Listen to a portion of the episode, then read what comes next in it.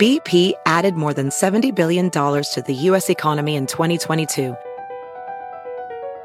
Investments like acquiring America's largest biogas producer, Archaea Energy, and starting up new infrastructure in the Gulf of Mexico. It's and, not or. See what doing both means for energy nationwide at bp.com slash investing in America.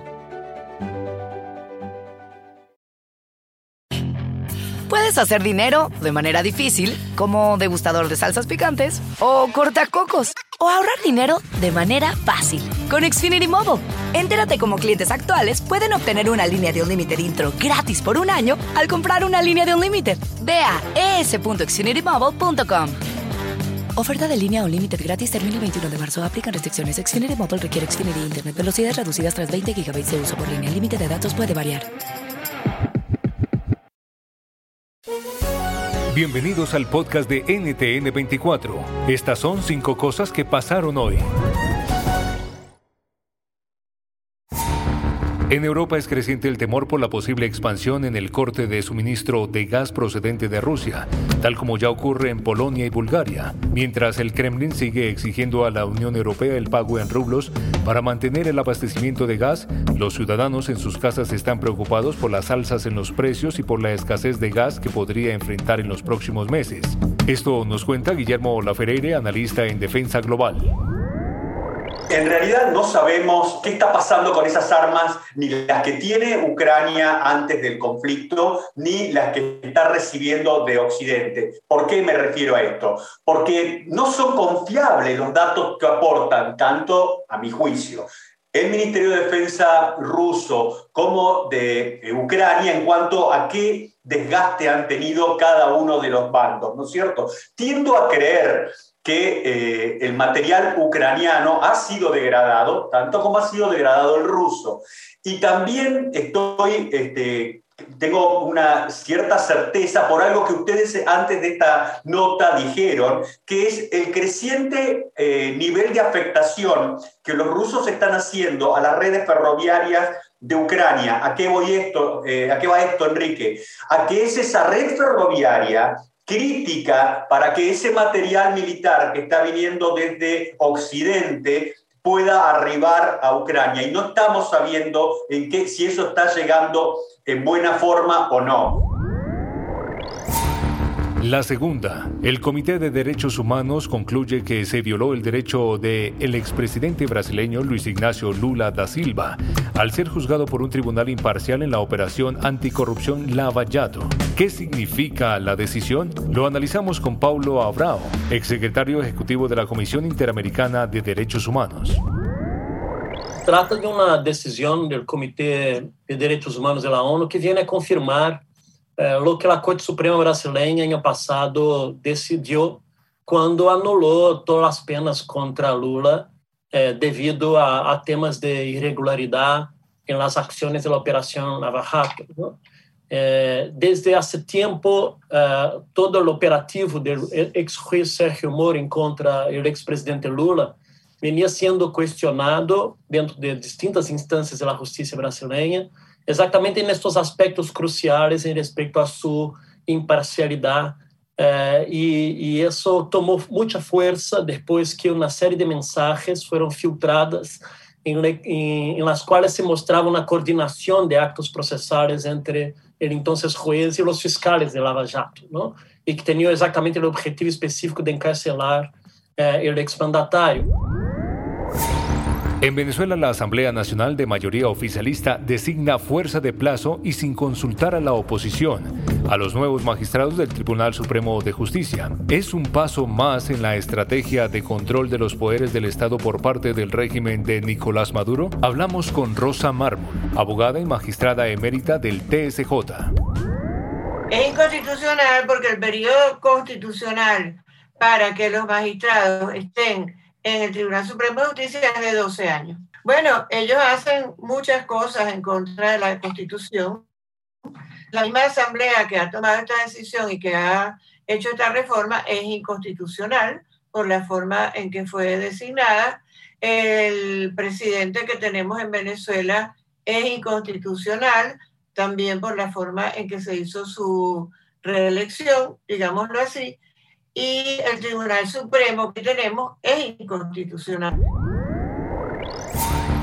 La que en principio pretendió ser una reunión virtual de alto nivel entre el presidente de Estados Unidos Joe Biden y de México Andrés Manuel López Obrador terminó siendo una llamada telefónica de menos de una hora.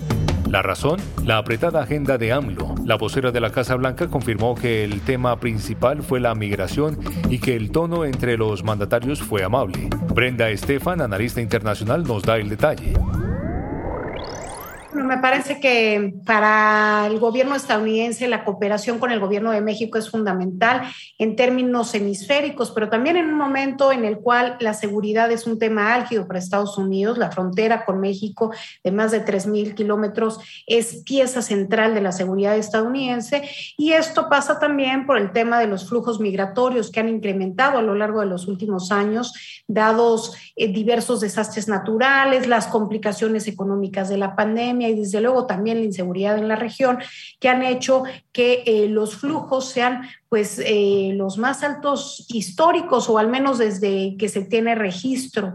Eh, y por eso la preocupación del gobierno de Biden y la necesidad de hablar con el gobierno de México en un momento en el cual la administración estadounidense tiene planeado digamos, eh, poner un fin al famoso título 42, esta política echada a andar durante el tiempo de Donald Trump, eh, con la, bajo la óptica de la pandemia, digamos, pero como un pretexto de alguna forma para regresar de inmediato a los migrantes y sin darles la posibilidad de pedir asilo en Estados Unidos. Como esto llegará a un fin, se espera que los flujos migratorios aumenten y desde luego el interés de Estados Unidos de tener mayor coordinación con México para poder paliar esta situación que es tan álgida electoral y políticamente en Estados Unidos.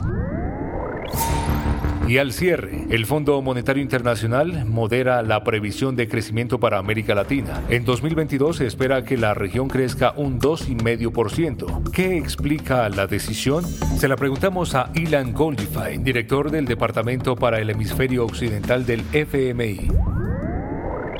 La verdad es que el 6,8 eh, es, es una recuperación muy fuerte de lo que pasó en 2020, que fue el efecto del COVID.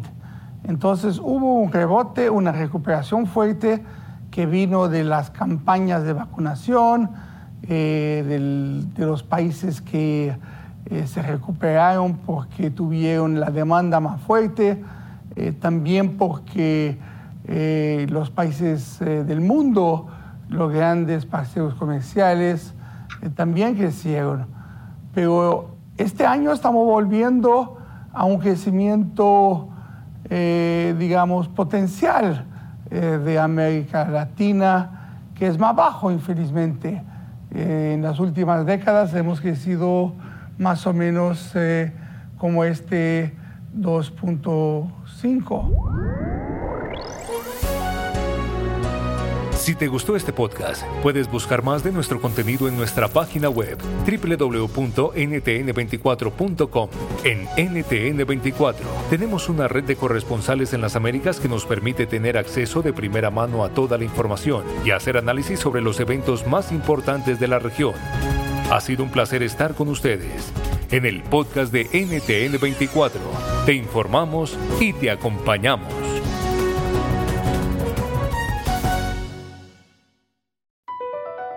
Across America, BP supports more than 275,000 jobs to keep energy flowing. Jobs like updating turbines at one of our Indiana wind farms and producing more oil and gas with fewer operational emissions in the Gulf of Mexico. It's and, not or.